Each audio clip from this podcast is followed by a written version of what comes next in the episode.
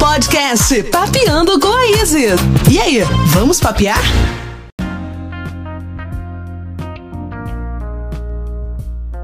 Fala galera, tudo bem com vocês? Eu sou a comunicadora Isis Tainá. Estamos começando mais um Papeando com a Isis. Bom, estava com muita saudade de produzir conteúdo por aqui. Confesso que ando sumida, mas vou voltar para essa nossa resenha, para essa nossa carta aberta, para esse nosso papo, aquele papo de amiga, aquele papo que a gente se sente em casa e a gente faz uma reflexão também, né? Bom, e hoje o assunto é cabelo, identidade, aceitação e fazendo um pouco um paralelo do que está acontecendo no BBB, né? É, eu já falei outras vezes aqui sobre cabelo, sobre processo de transição capilar, mas por que, que esse assunto está à tona novamente, né? É, o BBB ele acaba se tornando um pouco do espelho social. Né? Colocam pessoas ali dentro que estão expostas 24 horas e às vezes acabam reproduzindo falas que estão é, internalizadas em nossa sociedade.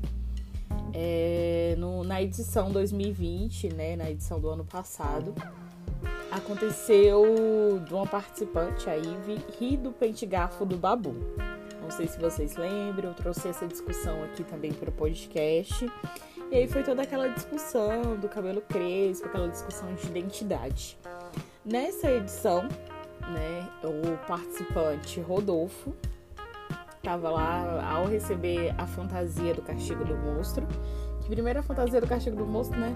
Era reproduzindo meio que os homens da caverna. E aí ele pegou uma, uma peruca, né? Uma peruca com cabelo é, pro alto. E ele falou: Nossa, essa peruca está parecendo o cabelo do João. E aí gerou aquele desconforto. O João falou: Não, é, a Juliette ali tentou um pouco consertar, mas acabou que né, não ficou bacana o que ela falou. Ah, não, para parecer o cabelo do João teria que estar tá mais arrumadinho, teria que estar tá cortadinho, teria que estar tá o black, enfim. É, ela tentou consertar. Eis que o Rodolfo nem percebeu ali o comentário que ele fez né, que foi um comentário racista, sim.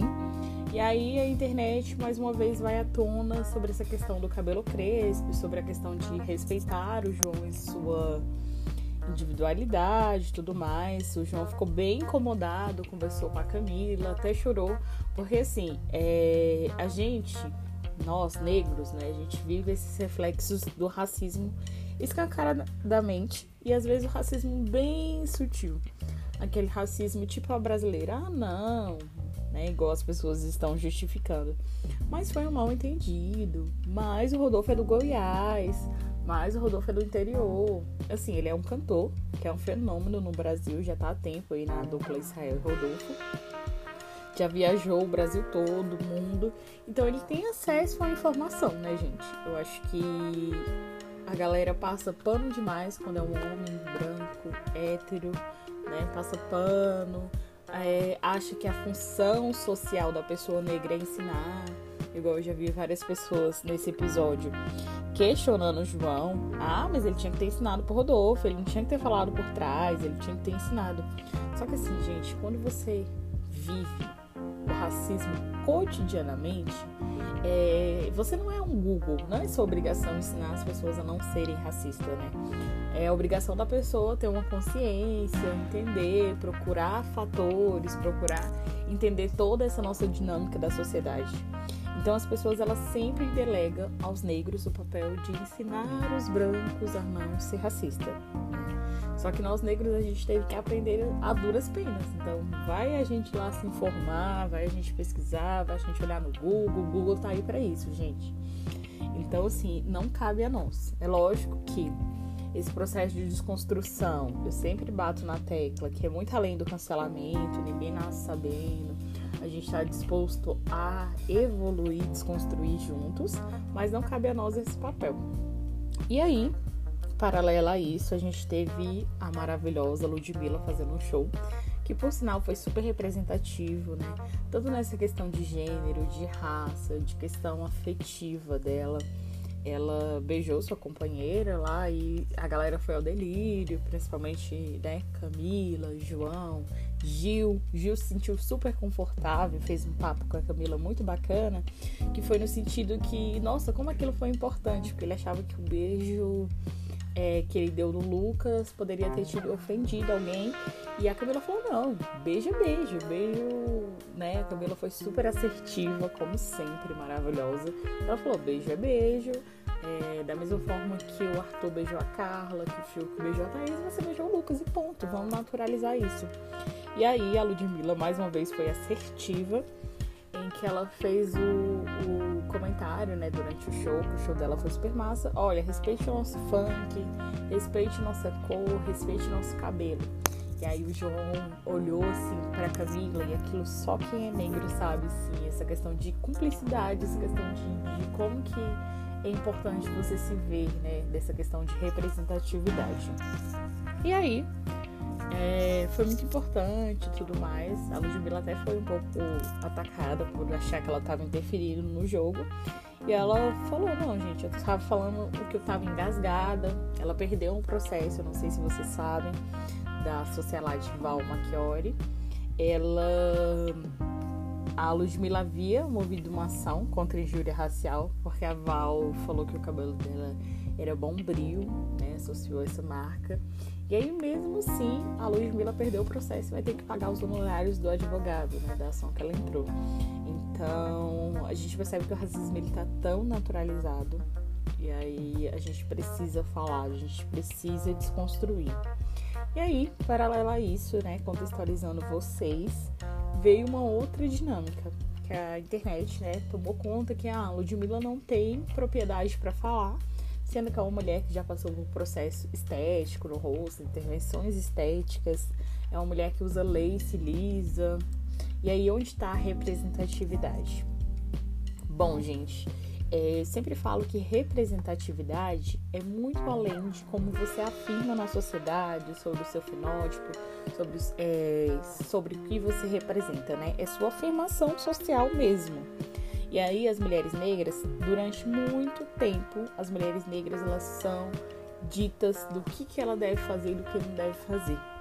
E aí quando a gente fala de aceitação do cabelo crespo, de transição capilar, de identidade, não é para que todas as mulheres usem cabelo crespo ou cacheado, ou enfim, ou usem tranças. É para a mulher ela se sentir livre, né? Seja ela se sentir bem com o cabelo liso, seja ela bem com o cabelo enrolado, com o cabelo crespo. A gente fala dela fazer isso por escolha. Né? A Ludmilla não é porque a partir do momento que ela se afirma enquanto mulher negra, ela não pode escolher usar uma lace, ela não pode escolher usar um cabelo liso. Ela faça isso por escolha, não por imposição social. Por quê? Durante muito tempo a gente não era aceita em vagas de trabalho, porque exigiam-se boa aparência. E para boa aparência entendia que o cabelo crespo ele dava um aspecto de desarrumado. Além disso, também a gente vê em vários textos, inclusive eu indico Alisando o Cabelo de Bell Hooks, que ela fala sobre esse processo, né? Que durante muito tempo em, nossa sociedade, o, as mulheres negras elas passaram por vários processos violentos, né? Para alisar os seus cabelos, com um pente ali, o pente quente que às vezes feria o cabelo, vários momentos ali na história que você tinha que estar dentro desse padrão. E hoje a gente rompeu essas barreiras e a gente pode escolher. Se a gente se sente bem assim, ok. A gente não tá negando nossa identidade. Se a gente se sente bem com o cabelo liso. É, a gente fala de liberdade. E a gente não vê essa discussão sobre o cabelo, é, essa fiscalização né, do que, que a mulher negra tem que usar quando é uma mulher branca. Mulher branca, se ela quiser raspar o cabelo, ok se ela quiser pintar, se ela quiser fazer o que ela quiser ali, colocar louro, colorido. E a mulher negra sempre tem essa fiscalização. Então, para deixar claro esse episódio, é mais nesse sentido da gente olhar pela liberdade do outro. Não é porque a Ludmilla usa lace, não é porque a Camila no BBB tá usando lace, que ela tá negando todo o seu processo, né? Ela faz várias falas assertivas, várias falas de desconstrução do racismo e não é o cabelo que vai definir, entendeu? Eu acho que é essa parada. A gente precisa sim debater essas questões até para fazer entendido. A gente precisa sim é, lutar cada vez mais por representatividade, a gente precisa trabalhar ali com a criança. Eu sempre falo isso, que nenhuma criança ela nasce preconceituosa. O preconceito ele é aprendido e na medida que ele é aprendido ele pode ser desconstruído. Então o recado de hoje mesmo era para a gente trazer essa reflexão, entender que o racismo ele é só ele é visto quando ele é escancarado, né? Como o caso foi do George Floyd. Mas o racismo ele também tá na sutil, tá em comparar o cabelo com bombril, tá comparar um, um cabelo do homem das cavernas com o cabelo de um homem crespo. Então, assim, da gente refletir em nossa sociedade sobre isso e de entender que a mulher negra, o homem negro, eles têm liberdade, né? Eles, se eles quiserem optar pelo cabelo liso, ok, não cabe à sociedade julgar que eles façam isso por si mesmo, não para uma imposição social. A gente fala de liberdade, a gente não fala de padronização. Todos devem ter cabelos crespos, todos devem ter cabelos cacheados. A gente fala de ser livre para poder escolher sem imposição. Né? Então, essa é a minha dose de hoje: dose de amor, dose de identidade, dose de respeito. Que a gente possa ser cada vez mais conscientes do direito do outro. E é isso, gente. E fico por aqui. Até o próximo podcast.